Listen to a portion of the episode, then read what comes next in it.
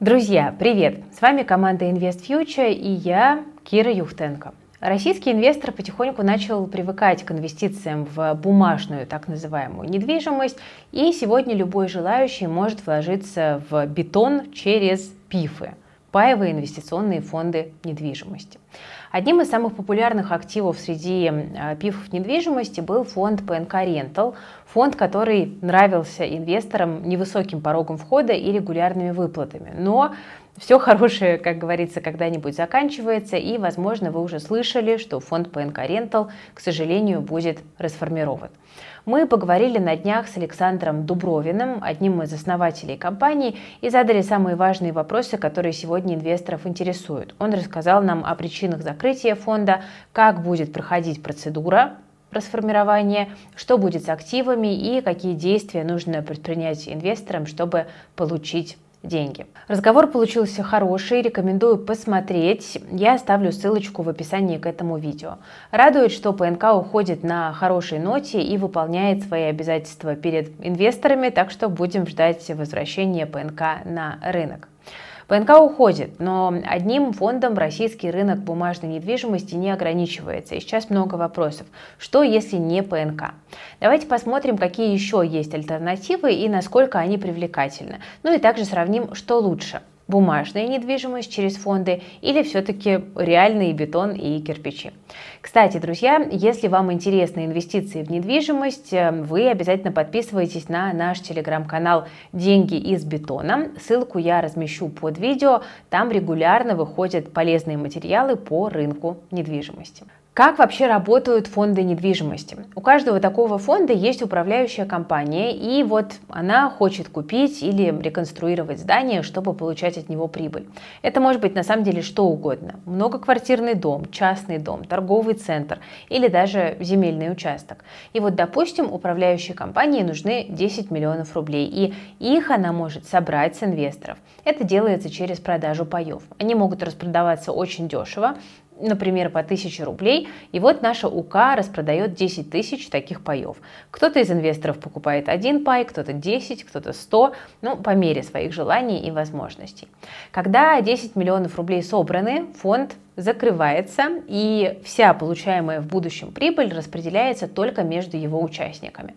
Ну, например, за недвижимость заплатили ренту, и тогда каждый пайщик получает прочитающуюся ему долю, да, в зависимости от того, сколько паев у него было выкуплено.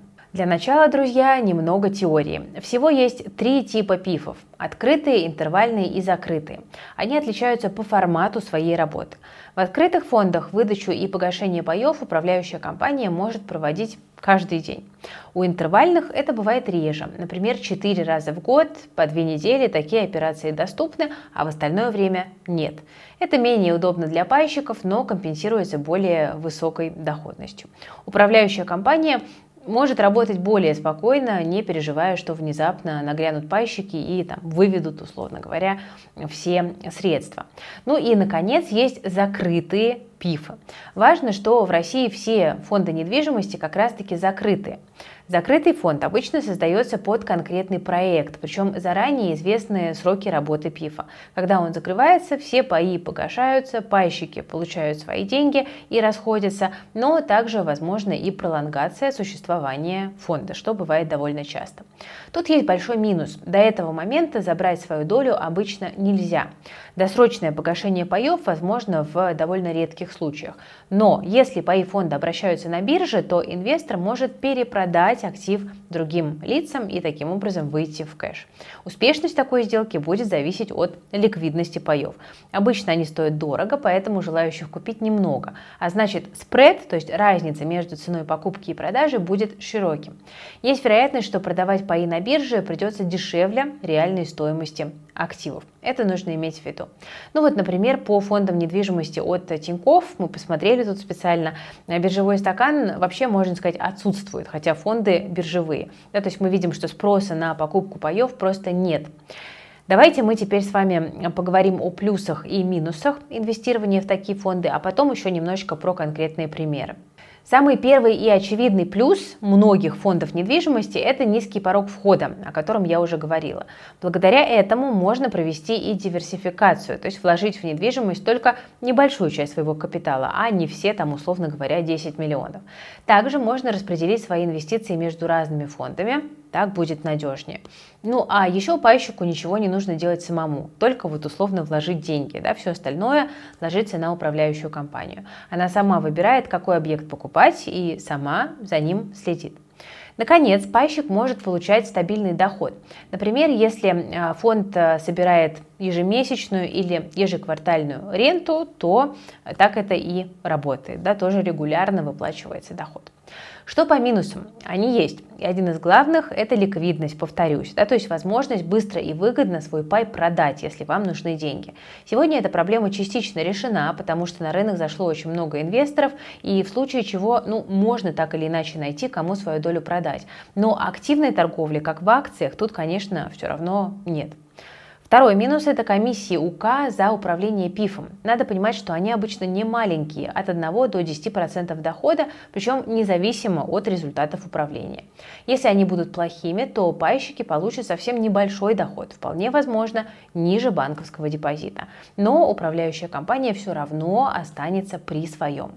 Тот факт, что инвестор не участвует в выборе объекта для покупки, это не только плюс, но и минус – Мало ли что там выберет эта управляющая компания. Ну и, наконец, покупая пай, инвестор дает УК слишком много свободы, ведь он передает ей свои деньги, а распорядиться ими фонд может уже по-разному.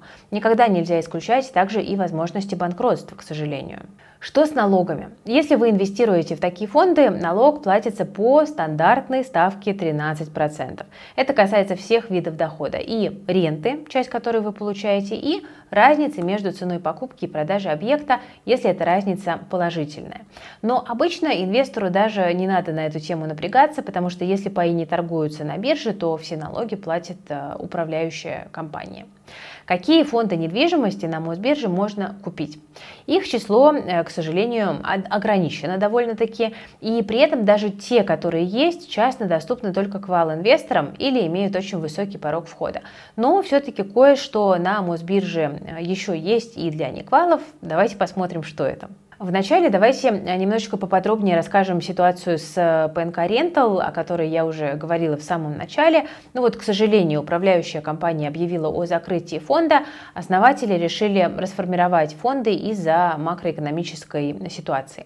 Коротко напомню, что фонд инвестировал в промышленную недвижимость. Это складские и производственные комплексы Москвы и Санкт-Петербурга.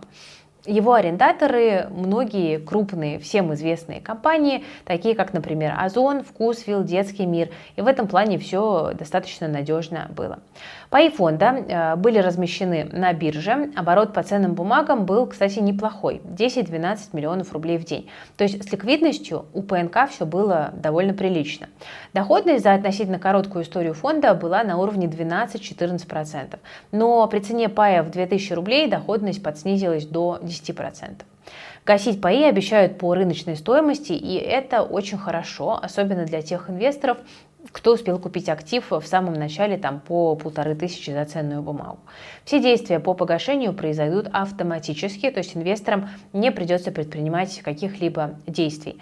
Деньги поступят на банковские и брокерские счета, и тут обязательно перепроверьте банковские реквизиты, если вы приобретали паи фонда через сайт компании. Это нужно, чтобы вы получили деньги. Погашение по рыночной стоимости очень важно с такой именно репутационной точки зрения, потому что в будущем управляющие надеются, что будут запускать новые проекты для частных инвесторов. Ну а мы с вами, ребята, злопамятные, да, если что, то потом все припомним. ПНК пока ведет себя красиво, правильно, и мне кажется, это такой довольно хороший э, прецедент для российского рынка. Как можно уходить э, красиво? Но если не ПНК, то что еще на данный момент доступно для неквалифицированных инвесторов? Для клиентов Тинькофф Инвестиций доступны сразу два фонда недвижимости под управлением Тинькофф Капитал. Первый фонд, он называется фонд Тинькофф ЖК Репаблик Редс, инвестирует в строящийся в Москве жилой комплекс Репаблик. Э, в башне РЭЦ. В принципе, ну, несложно было по названию догадаться. Стоимость чистых активов фонда 900 миллионов рублей. Цена одного пая 112 тысяч. Какие тут есть особенности? Фонд зарабатывает только от роста стоимости актива, от начала строительства до его завершения. Ожидаемая доходность 40-60%. Важно, за весь срок, то есть за 5 лет, не за год. Причем это оценка аналитиков Тинькофф Инвестиций. Что мы видим на практике? За 7 месяцев работы фонда пай подорожал на 6,5%. То есть, ну, пока что соответствует ожиданиям. По комиссиям. За год они съедают 2,9% от СЧА, стоимости чистых активов, 2,8% вознаграждение УК и 0,1% это покрытие расходов фонда. Высоковато, но в принципе терпимо. Очень важно, что все деньги хранятся на escrow счетах и будут возвращены в случае банкротства застройщика. Но про инвестиционные риски мы с вами не можем не поговорить. Говоря о структуре фонда, Тиньков указывает на качественную диверсификацию. Но на самом деле это выглядит несколько смешно. Вот прям прямая цитата. Портфель фонда качественно сбалансирован по площади, комнатности, сторонам света и этажам квартир. Ну, здорово, конечно, но, э, видимо, УК абсолютно не волнует, что речь идет всего лишь об одном объекте, от которого инвесторы на 100% зависят. Следующий наш фонд – это Тинькофф ЖК Лужники Collection. Очевидно, речь про строящийся в Москве жилой комплекс Лужники Collection. Collection, не знаю, как правильно. Стратегия тут та же самая, потенциальный рост стоимости жилья с момента начала строительства до его завершения. Ожидаемая доходность за 5 лет 50-70%. За 3 месяца вот с момента запуска фонд прибавил 5%. С ЧА более полутора миллиардов рублей, цена одного пая чуть больше 105 тысяч рублей. По комиссиям тут все так же. 2,8 идет УК, 0,1 покрытие расходов фонда. Ну и напомню про ликвидность фондов, она по сути никакая. Так что если решите заходить, учтите, что выйти будет непросто. Дальше у нас есть фонд от Альфы, фонд «Арендный поток». Он инвестирует в коммерческую недвижимость, ну вот как и в ПНК. В основном это та недвижимость, которая сдается в аренду ритейлерам, тут пятерочка и перекресток в основном. Забавно, что Альфа-банк при этом владеет X5 Group через Альфа Групп, то есть получается, что компания покупает недвижимость, которую самой же себе и сдает. Стоимость паев растет, мы видим это на графике. Сумма чистых активов фонда «Арендный поток», которым управляет Альфа Капитал, 1,3 миллиарда рублей. Пайщики могут рассчитывать на аренду около около 2000 в месяц. Это около 7,5% в год. С ликвидностью все нормально. Пайщиков свыше 700, дневной оборот 1-2 миллиона рублей в день. Но бывают дни, когда не совершаются вообще никакие сделки. Пай Альфа купить не так просто, он стоит 300 тысяч рублей. Расходы фонда около 12%, причем 10% приходится на прочие расходы.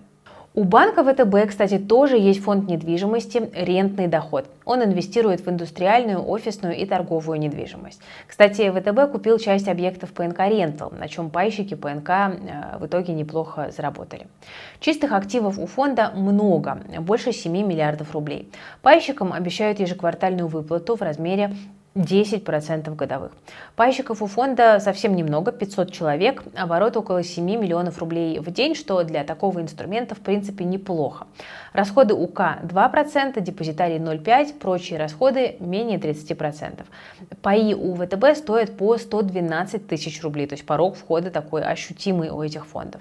Ну вот мы с вами посмотрели на главных игроков этого рынка. Есть, конечно, и другие, например, Дом РФ, стоимость чистых активов более 80 миллиардов рублей, жилая недвижимость, у Сбера активов на 60 миллиардов рублей. Но почему мы их не рассмотрели? Потому что они некомфортны для большинства инвесторов, только для квалов, либо высокий порог входа в несколько миллионов рублей. За такие деньги можно уже как бы и собственный объект купить. Фонды недвижимости обычно преподносят как альтернативу реальным объектам. Давайте сравним оба варианта с точки зрения финансовой привлекательности. Из фондов для примера возьмем ПНК как один из самых дешевых и удобных вариантов. Тем более, что э, с ПНК история, можно сказать, завершенная, поэтому так будет, наверное, более корректно. Динамику стоимости пая мы с вами посмотрим за весь период э, существования фонда, то есть с июля 2020 года. Арендный поток возьмем средний за все время. Для сравнения с реальным объектом э, мы возьмем информацию от Сбериндекса по стоимости квартир в Москве вот за тот же аналогичный период. Представим, что мы купили квартиру-студию в том же июле 2020 года и все это время сдавали ее в аренду. Предположим, за 35 тысяч рублей в месяц. Это вполне реальная цифра. Но в итоге у нас получается вот э, такая вот сравнительная таблица. Можете поставить на паузу и рассмотреть поподробнее. Но если коротко, то что мы с вами здесь видим? Реальные объекты все-таки растут гораздо быстрее, чем фонды. Разница почти в два раза получается.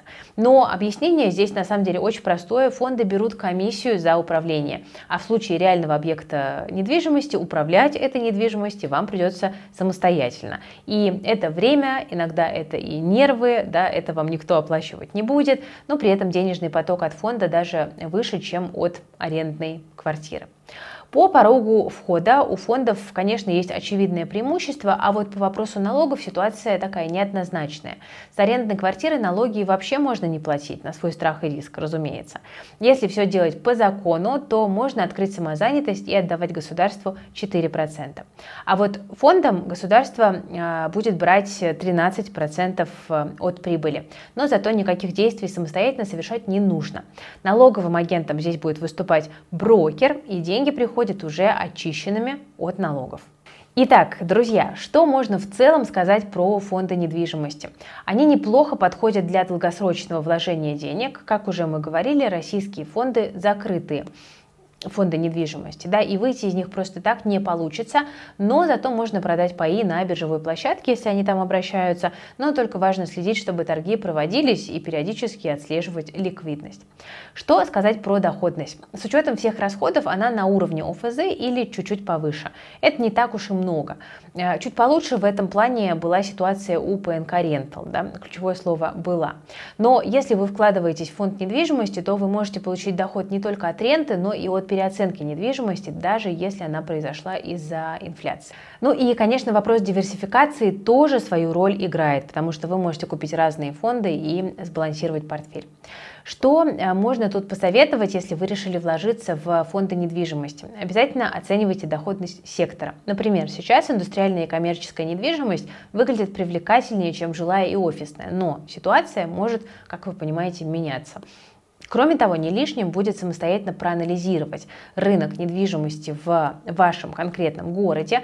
Если грамотно подойти к этому вопросу, прибыль с аренды может быть выше, э, чем от фондов. Это, в принципе, вполне реалистичный сценарий, и именно поэтому вот мы в последнее время у нас на канале поднимали э, тему того, как выгодно сдавать недвижимость в аренду и получать э, там, доход выше приличных, скромных нескольких процентов. Это делать можно, но это потребует от вас, конечно, определенных сил и концентрации. Ну что ж, дорогие друзья, на этом я буду на сегодня заканчивать. Надеюсь, что наш обзор фондов вам понравился. Мы постарались, прошу прощения, вглядеться в детали, оценить комиссии, доходность и, конечно же, риски, потому что это в новых реалиях очень и очень важно. Если было полезно, не забывайте ставить лайк под этим видео и подписываться на YouTube-канал Invest Future. С вами была наша дружная команда и я, Кира Юхтенко. Берегите себя, своих близких, и свои деньги.